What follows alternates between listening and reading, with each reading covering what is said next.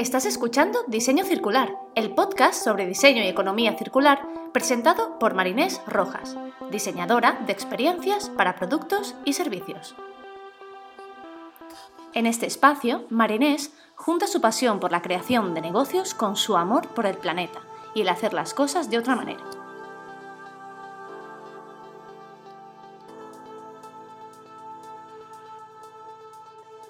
Hola, hola, bienvenidos y bienvenidas al episodio número 16 de Diseño Circular. En anteriores episodios os había hablado de la importancia de los valores y de la cultura de una organización. Y es que las personas cada vez más buscan organizaciones, productos y servicios alineados con sus valores. Las personas están dando cuenta poco a poco del poder de sus decisiones y en cómo éstas pueden apoyar el bienestar de la sociedad, de la economía y del medio ambiente, pero también pueden rechazar todo aquello que sea contrario a ellas. A la hora de tomar decisiones, esto puede ser crucial y aquí es donde aquellas empresas que realmente lo están haciendo bien se ven beneficiadas de lograr esta alineación con el cliente.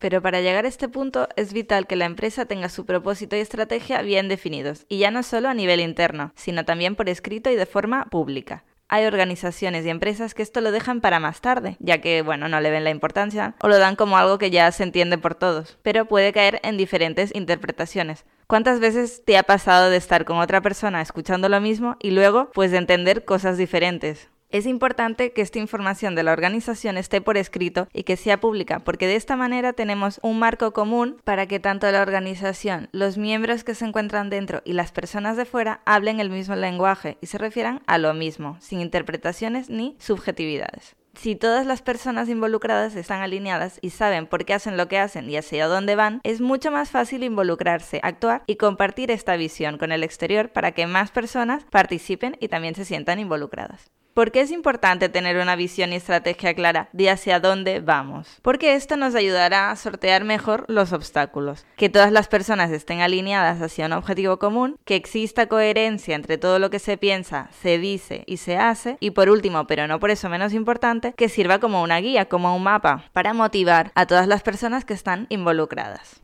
En resumen, alineación, coherencia, que nos sirva como una guía o como un mapa y que nos dé motivación.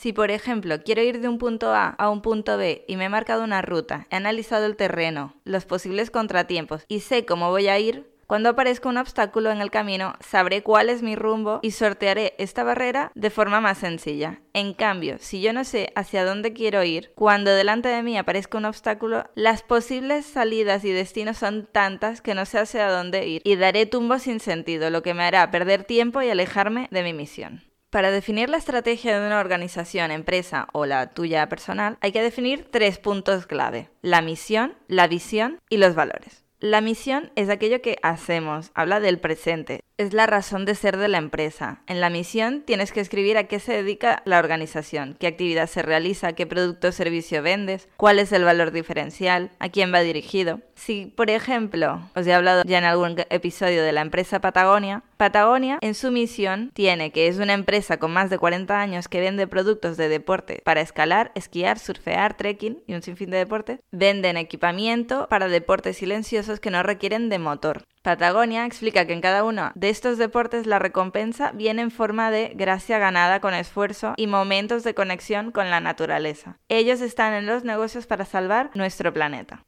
Si, por ejemplo, analizamos la misión de otra empresa como Google, su misión sería organizar la información en el mundo para que sea útil y accesible.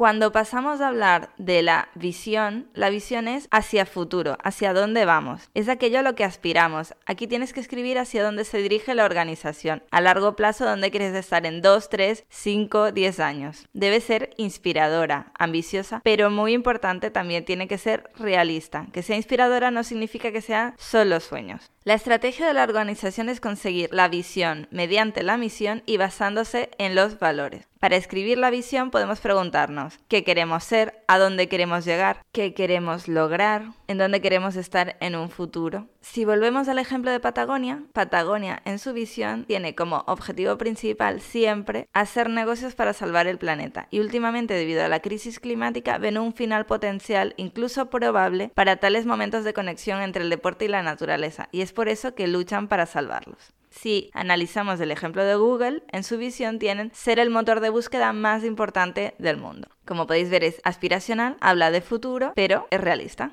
En el tercer punto que tiene que ser clave para la organización es hablar de los valores, es cómo somos, cómo trabajamos. Son aquello en lo que se apoya la organización para llevar a cabo la misión y la visión. Son la base de la cultura de la organización, dotan de identidad y son una guía que hace que se tomen una u otras decisiones alinean a las personas hacia un objetivo común, fomentando de esta manera el sentido de permanencia. No solo la organización lo siente como suyo, sino que las demás personas implicadas también los pueden sentir como suyos. No hay un número mínimo o máximo de valores y pueden ir desde, por ejemplo, ayudar a los demás, creatividad, crecimiento, hasta, por ejemplo, perseverancia, prestigio, dinero. Para conocer cuáles son los valores de tu organización, hay que hacer una serie de análisis y preguntas. ¿Cuáles son nuestras fortalezas? ¿Cuáles son nuestras debilidades? Principios en qué somos buenos, qué estamos dispuestos a hacer y qué no para conseguir nuestros objetivos, en qué creemos, cómo somos. Por ejemplo, si uno de mis valores es naturaleza y estoy haciendo algo que la daña o la pone en peligro, no hay coherencia. Pienso y digo una cosa, pero luego hago lo contrario. Esto a nivel interno para los empleados crea desequilibrio, la gente no se siente parte y a nivel externo los clientes no confían en la marca y prefieren irse a otra empresa que sí cumpla con sus acciones lo que dice. Si volvemos al ejemplo de Patagonia, ellos tienen unos valores valores muy marcados que ya se pueden ver solo viendo la marca, que podrían ser naturaleza, aventura, pero también tienen unos valores muy marcados como la simplicidad, la utilidad, la reparabilidad, la durabilidad, el compartir conocimientos, el liderazgo, la autenticidad, la integridad, la innovación. Si nos vamos al ejemplo de Google, ellos en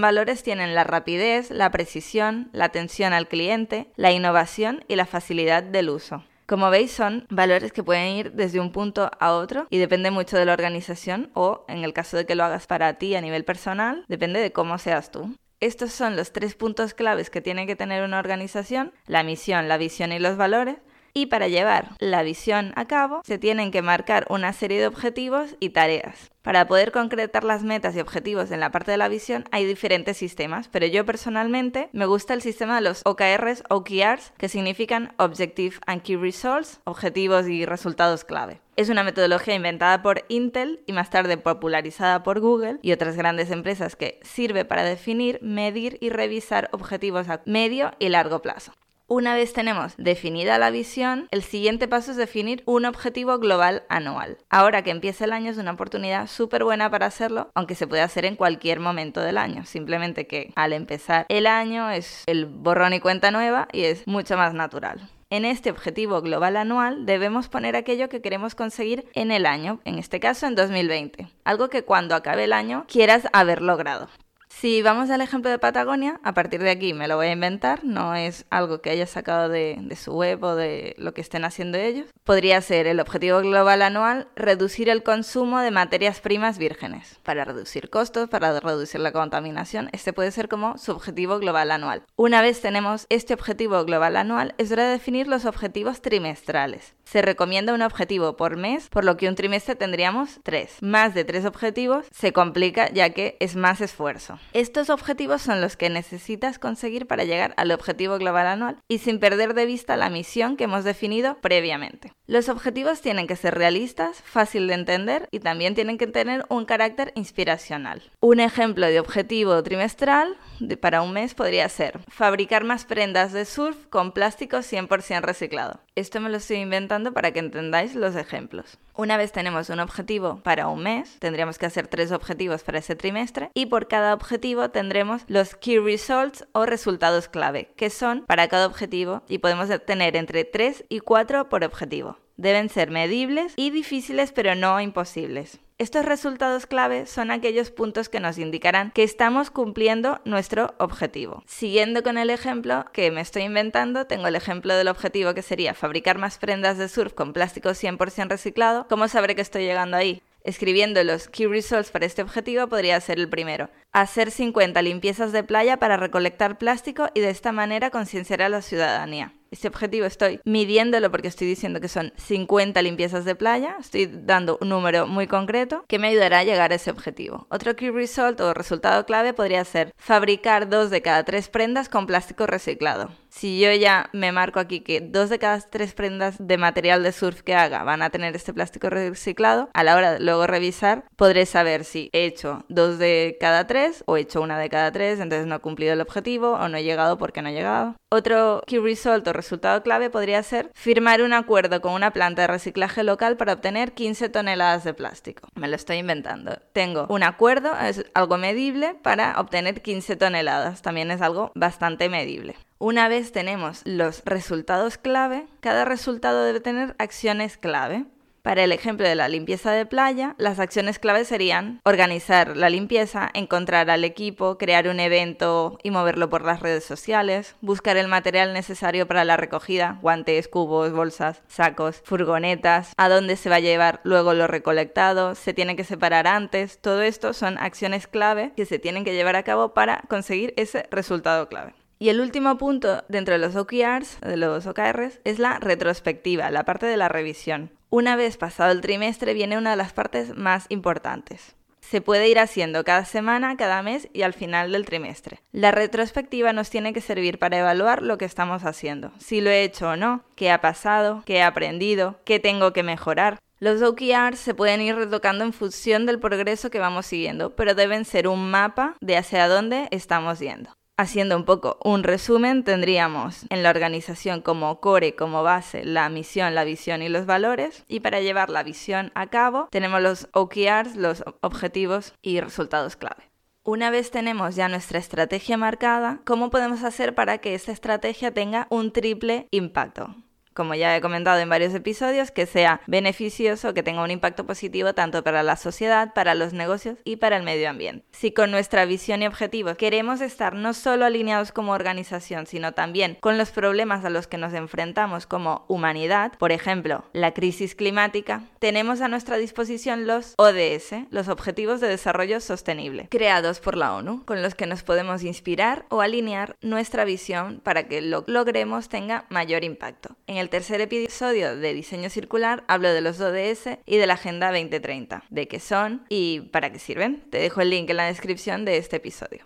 Para adaptarse a los ODS es imprescindible que las empresas desde el principio tengan una estrategia clara y definan muy bien su propósito, sus valores como organización y hasta dónde quieren ir. Una vez esta parte está definida ya se pueden analizar los diferentes ODS para ver con cuál se alinean mejor y vincularse a ese. Los objetivos de desarrollo sostenible no dejan de ser una guía, un mapa que tiene que ayudar a las empresas a seguir unas pautas y un camino para saber si la actividad que realizan está logrando el equilibrio y aportando valor a la sociedad a los negocios y al medio ambiente, el triple impact.